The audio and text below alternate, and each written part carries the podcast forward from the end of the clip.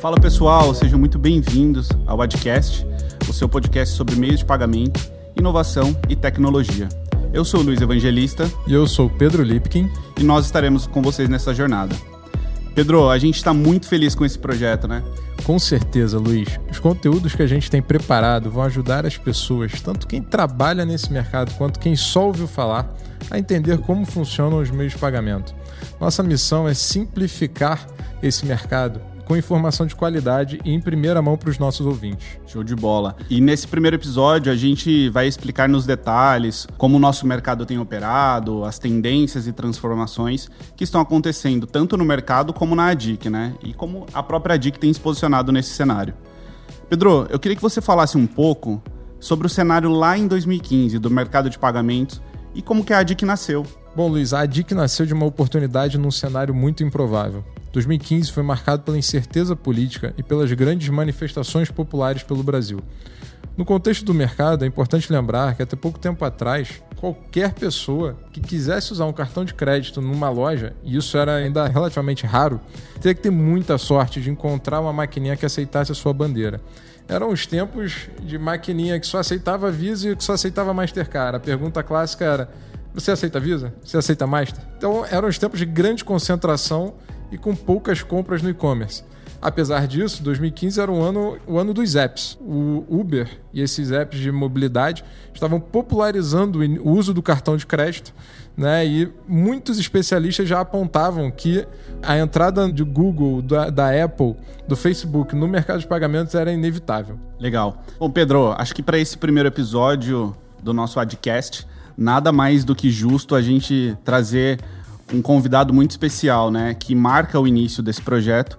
E é com muita honra que eu gostaria de dar as boas-vindas ao José Mário Ribeiro, CEO e investidor da ADIC, engenheiro de formação, empresário que já fundou mais de 35 empresas, filântropo em diversas causas sociais, pai de família. Zé, que honra, que prazer estar aqui com você nesse primeiro episódio desse projeto. E eu queria já emendar com uma pergunta para você. Quem é a DIC e onde ela se situa nesse mercado de pagamentos? Prazer imenso, Luiz, Pedro, estar tá aqui com vocês e participar da primeira edição do Adcast, canal muito valioso, principalmente nesses tempos de grande transformação do mercado de meio de pagamento. Esse canal vem cumprir uma missão muito boa nesse sentido. Muito bem, a DIC é uma empresa de soluções de meio de pagamento popularmente conhecido como uma empresa de maquininhas de cartões. Né? Só para a gente explicar o cenário, como é que funciona o ecossistema de cartões. Existe uma figura do emissor, né? o emissor é aquele que dá o cartão para uma pessoa. Né? Então, são os bancos, é, normalmente bancos, lojas e tal, dão um cartão ali para o emissor. Legal, tem o cartão na mão, vou gastar ele aonde? Precisa ter uma maquininha para você passar esse cartão. Então, na outra ponta, existem as empresas chamadas credenciadoras. Né? Estou citando Cielo, Rede, GetNet, Stone, PagSeguro. É aí que está a DIC. A DIC é a empresa, então, que vai até as lojas para colocar a maquininha em cima do balcão. E para juntar os dois mundos, né? emissor de um lado com o portador do cartão, o, o credenciador do outro lado com os lojistas, colocando as maquininhas. Existe a figura da bandeira, nós estamos falando de Visa, Master, Elo, é a que junta esses dois mundos. Então, a DIC se situa exatamente ali, ela é uma credenciadora dentro desse ecossistema de cartões. É uma empresa de maquininhas de cartões e de meios de pagamento como um todo. Legal. Zé, e vale ressaltar também que a DIC é, ela já é a sexta adquirente aí, né, no mercado de pagamentos, é, com 2,9% de market share de mercado até a data presente da publicação desse podcast.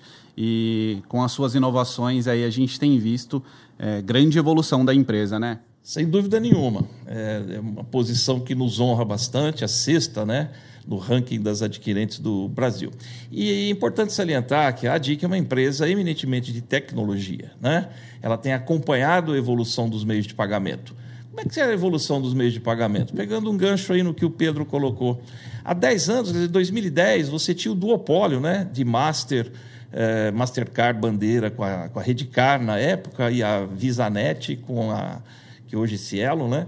com a bandeira Visa, e houve a quebra do duopólio, e em 10 anos aconteceu muita coisa. Começou timidamente, surgindo novos adquirentes no mercado, né, que deu oportunidade para o surgimento da, da GetNet, da Stone, da PagSeguro, da própria ADIC, né, veio timidamente. Depois nós tivemos o advento da. É, tudo permitido pelo Banco Central, que é o grande regulador disso tudo, o advento das subadquirentes, né?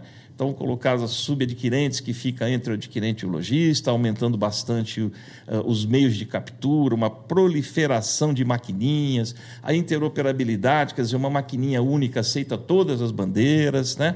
foi passando por todo esse tipo de coisa. Surgiram os marketplaces, então 94 foi o ano de surgimento dos e-commerce, estão passando a aceitar cartões dentro de e-commerce, os marketplaces, né?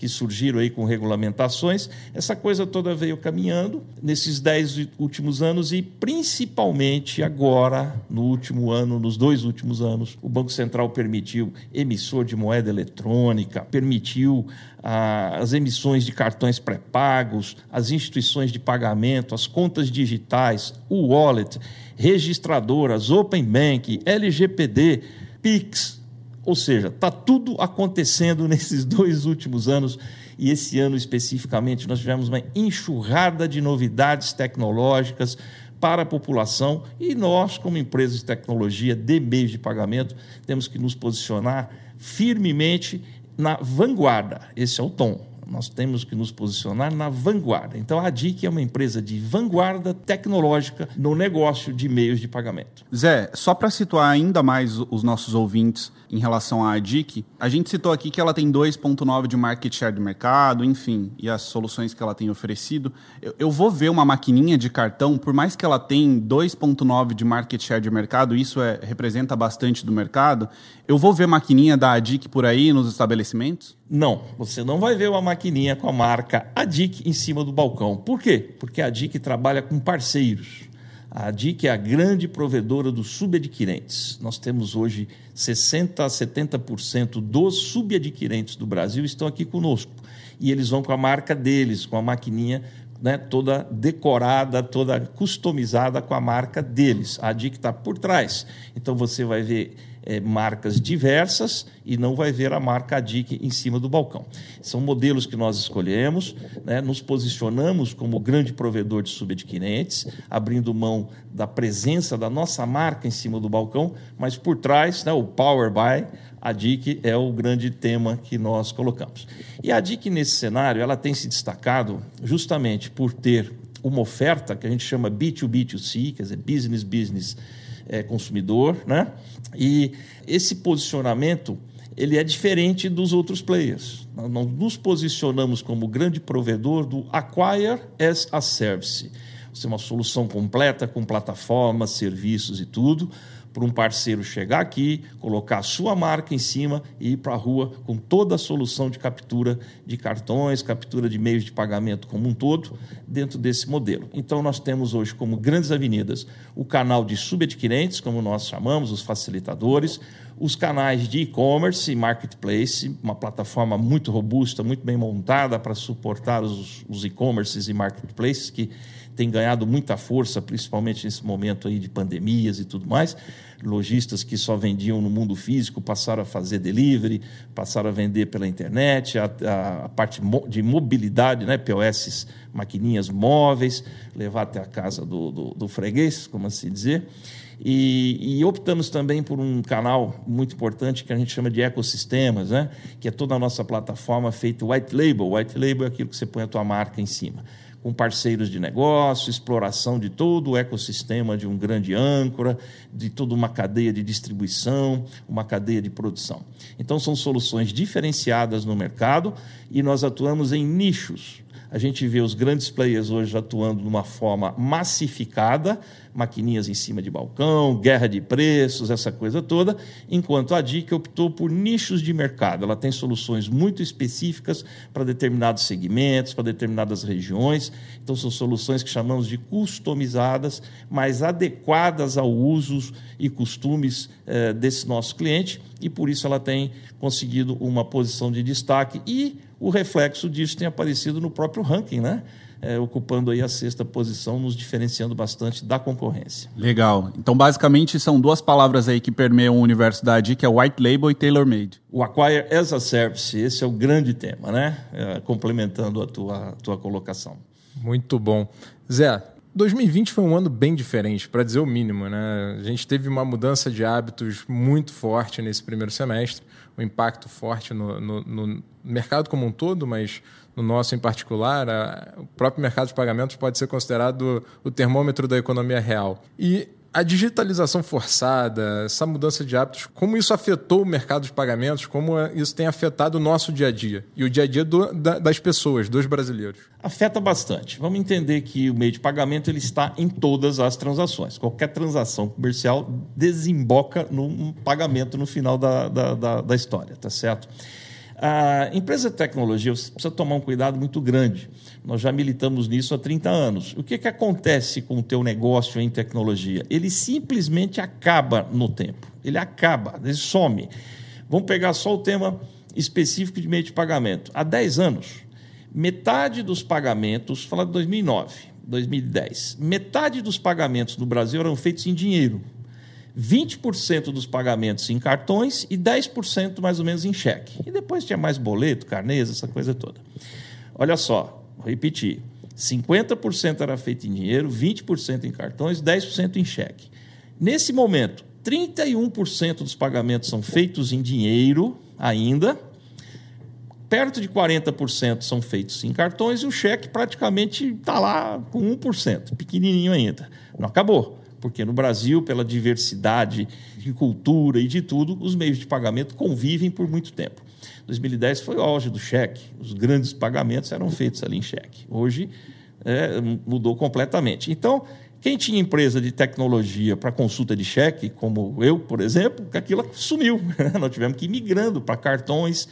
E agora você tem um advento importante, dentro de todo esse cenário que eu já citei, que é o Pix. Onde entra o Pix? É o pagamento instantâneo, feito pessoa a pessoa, através do celular, através da geração do código lá, o, QR Code, pessoas transferindo dinheiro entre pessoas, transferindo entre empresas. E onde ele muda esse cenário? É um, é um advento importante. Ele deve avançar no nosso mercado especificamente sobre as, as transações de pagamentos com cartões de débito que representa um terço de todos os pagamentos com cartões, dois terços são crédito, um terço é débito. Então o Pix deve roubar, sim, um pedaço desse mercado do, do cartão de pagamento com débito, mas ele entra principalmente tirando participação do mercado do dinheiro. Então, nós, nossas previsões aqui são, hoje, pagamento em dinheiro, cerca de 30% das transações. Nos próximos 8, 10 anos, isso deve vir a 10%. Então, o Pix vai ocupar aí vai roubar 20% do share aí dos cartões. E deve roubar boa parte do share dos pagamentos em cartão de débito. Para o nosso negócio especificamente, vamos entender, quando entra um Pix, né, que nós estamos aqui focadamente falando, ele atinge os players do mercado, vamos lembrar que eu falei, né, do, do ecossistema de cartões, emissor em cima, bandeiras aqui, credenciador aqui. O Pix atinge de forma diferente cada um deles. Ele atinge muito as bandeiras, atinge bastante os emissores, atinge menos os credenciadores como nós. Por quê? Ao mesmo tempo que a gente perde um pouco das transações de cartão de débito aqui para o nosso negócio, no entanto, o Pix está trazendo uma massa de gente que hoje paga em dinheiro para dentro do pagamento eletrônico. E a DIC se posiciona como uma empresa que captura as transações PIX lá na ponta. Então, nosso entendimento é que o que nós vamos perder de transações cartão de débito, a gente deve ganhar com esses novos entrantes que hoje pagam em dinheiro e vão passar a pagar é, de forma eletrônica como o Pix. Vou dar um exemplo aí de como isso pegou e a pandemia aí foi um grande acelerador na digitalização da, dos pagamentos na população. Vamos lembrar que aquele auxílio emergencial lá dos 600 reais, a forma de distribuir isso para a população, que grande parte não era bancarizada, são 30 milhões de pessoas, foi feita através de um aplicativo, um aplicativo eletrônico da Caixa, que é o Caixa Tem. Então foi dado uma conta digital para a população, que nem era bancarizada, ele passou do dia para a noite a ter um dinheiro numa conta digital e fazer pagamentos né? pagar seus boletos, suas contas, transferências, fazer saque em caixa eletrônico diretamente para uma conta digital. Olha só, né? a pandemia dando uma acelerada nesse negócio de digitalização dos meios de pagamento na mão da população, principalmente baixa renda, população que não era bancarizada. Então, acho que há, há perdas de um lado, compensações do outro. Agora, nosso posicionamento, nós temos que estar up to date, ou seja, em cima da onda, na crista da onda da atualização tecnológica. Né? E para andar na crista da onda, você tem que ter seus desenvolvimentos, sua tecnologia na frente. Né? Nós temos que estar com a cabeça aqui projetando dois, três anos para frente, no mínimo, para pautar os nossos desenvolvimentos, os nossos, os nossos roadmaps, né? Essa coisa toda. Então, empresa de tecnologia, Pedro, é assim: ou você anda na frente, ou você vai ficar para trás, e ficar para trás nesse mercado significa morrer é, na praia. Então, precisa se reinventar, precisa avançar e, principalmente, é, participar das questões regulatórias, hoje feitas no nosso mercado pelo Banco Central, é, participar ativamente das discussões, das audiências públicas, enfim, levando né, aquela pitada de realidade para o regulador para que a coisa fique bem arrumadinha.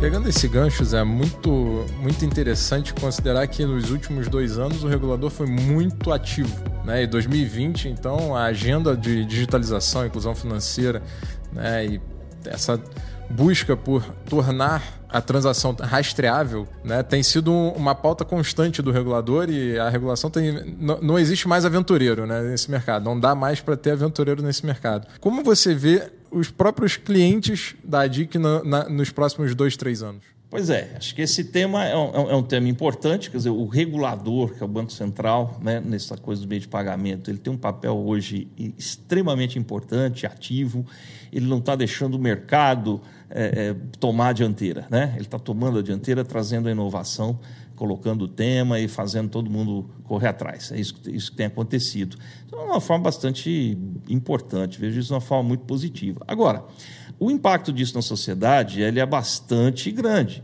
É, você começa a tirar espaços. Quando eu disse que metade dos pagamentos eram feitos em dinheiro há 10 anos, hoje é 30%, e daqui a 10 anos os pagamentos vão representar em dinheiro representar 10%.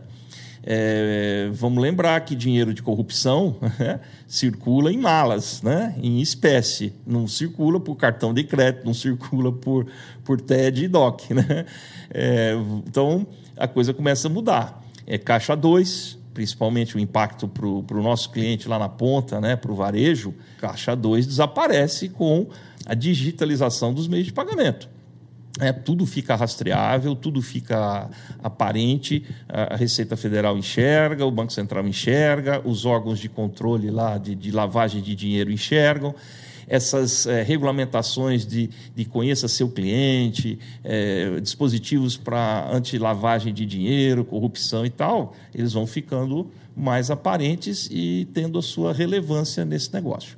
O que a gente precisa chamar a atenção, toda vez que você muda essa, essa matriz né, de meios de pagamento, é, vamos chamar atenção para a fraude. Né? Sempre gosto de colocar é, meio de pagamento novo, fraude nova. Então nós vamos ter que aprender a lidar com esse bicho aí, cara. Como é que vai ser, né? Hoje a gente já toma fraude quando surgiu. Bom, desde o dinheiro, né? Vamos para não ir muito para trás.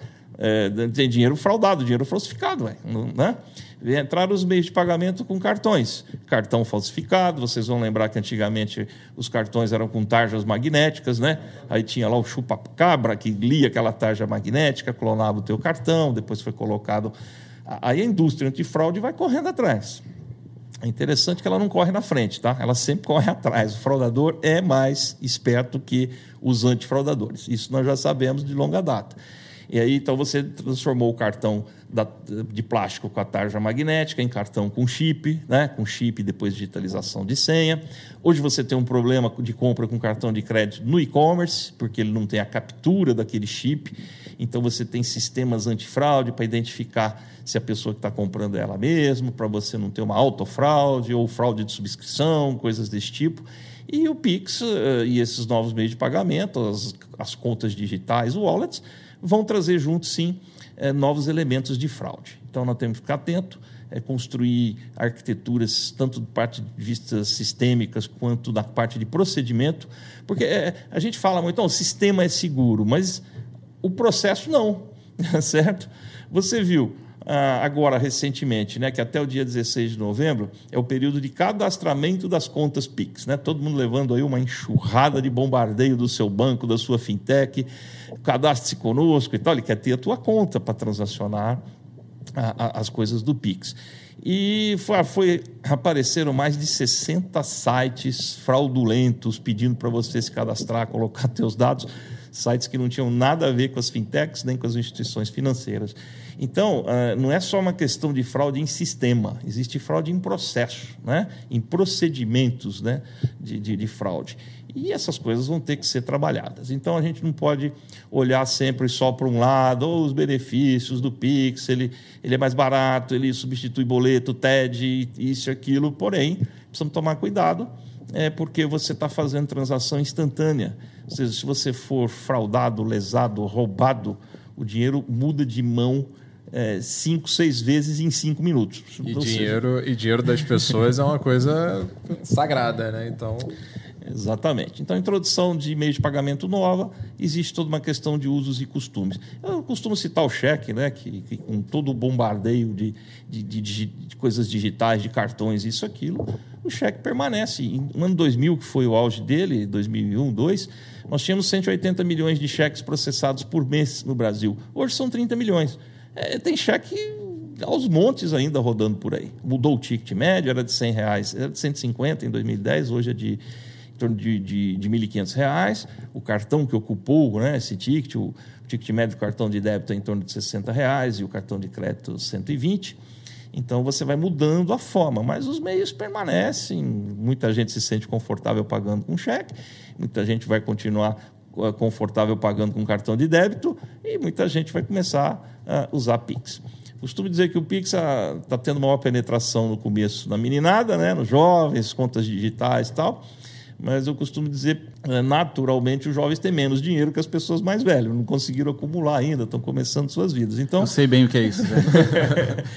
Então, você colocar pô, a insegurança, entre aspas, do Pix, né, para quem não tem muito dinheiro no banco, pô, se me roubarem aqui, não vai ter muita coisa. Agora, imagina uma pessoa mais velha, né? Que eu tenho visto muita relutância. E esse negócio do Pix, né? Perguntando como é que vai ser. Eu vou esperar, eu não vou logo de cara. É óbvio, você está com a conta abarrotada de dinheiro coloca na tua mão um dispositivo que o ladrão pode levar teu dinheiro embora, né? vamos tomar mais cuidado, né? É, mas brincadeiras à parte, é uma questão de assimilação né, dessas novas tecnologias na cultura da população. Vocês lembram o advento do caixa eletrônico, né? Onde já se viu botar um caixa eletrônico no banco, o senhorzinho, o velho, como é que vai, é, não sabe nem apertar botões e tal. E hoje o caixa eletrônico é uma realidade em hoje Hoje tem uma resistência para tirar os caixas eletrônicos, né? Exatamente, exatamente. Então esse é o tema que a gente discute bastante, né? Também é, como os meios de pagamento penetram na população, no, principalmente no Brasil, com questões de regionais, usos e costumes absurdamente diferentes. Zé, a gente viu que tem muita novidade rolando é, e muito assunto para a gente tratar aqui. Eu espero né, te ter em vários dos nossos episódios aqui. E para a gente fechar então o nosso bloco contigo, o que, que o mercado pode esperar da ADIC em 2021? Olha, deve esperar a consolidação dessas novidades que estão sendo lançadas. Então, eu acho que eh, o ano de lançamento das coisas foram agora, 2019, 2020, né? De lançamento das coisas, como eu falei, de, de moeda eletrônica, wallet, conta digital, o, o Pix, instituição de pagamento, essa coisa toda. A gente teve um, um fecha, né, marketplace e tal, nesses três últimos anos. Eu acho que agora, é, naturalmente, o mercado precisa respirar um pouco e assimilar, consolidar essas novidades que nós fizemos assim mercados têm que andar em ondas. Tem onda que você faz os lançamentos, tem onda que você consolida né, os, os, lançamentos tecnológicos que você fez. Você não pode estar toda hora lançando, lançando, lançando, que não consolida nada e só vai gastando dinheiro na construção de novas plataformas. Então, eu acho que o mercado como um todo vai passar por um ano da consolidação uh, desses lançamentos que foram feitos agora.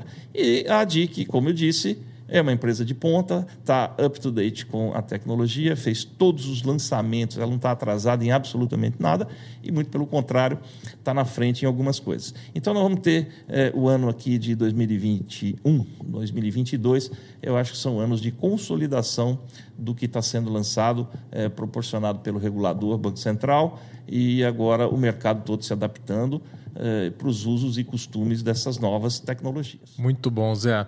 Muito obrigado pelo papo, pela sua visão estratégica, por dar esse panorama para os nossos ouvintes. Eu acho que é importantíssimo contextualizar os nossos ouvintes em relação a todo esse cenário. A gente espera realmente que você volte aqui para falar um pouco mais sobre essa visão do mercado, como é que tem evoluído né, aproveitar e fazer os checkpoints de consolidação ali. E, enfim, muito obrigado. Com certeza começamos o podcast com muito, com muito estilo. Zé, obrigado pela sua excelente contribuição e para os nossos ouvintes aí, fiquem ligados nos próximos episódios. É, comentem, compartilhem, não deixem de seguir as nossas redes sociais, arroba Pagamentos. A gente lá vai postar todos os nossos conteúdos, os episódios e também você consegue saber todas as novidades que está rolando no mercado de pagamentos. E se você tiver alguma sugestão também, pode enviar para a gente para o e-mail comunicacão, né, comunicação.dic.com.br, que a gente está aqui pronto para ouvir as sugestões de vocês. Eu que agradeço e manifesto né, o meu prazer em ter participado aqui deste primeiro evento do ADICcast, que com certeza será um sucesso e um canal bastante importante de elucidação, principalmente dessas novidades para toda a população, os nossos ouvintes. Sucesso para vocês e contem comigo quando precisarem, estou à disposição. Valeu, obrigado, Zé, obrigado. Zé.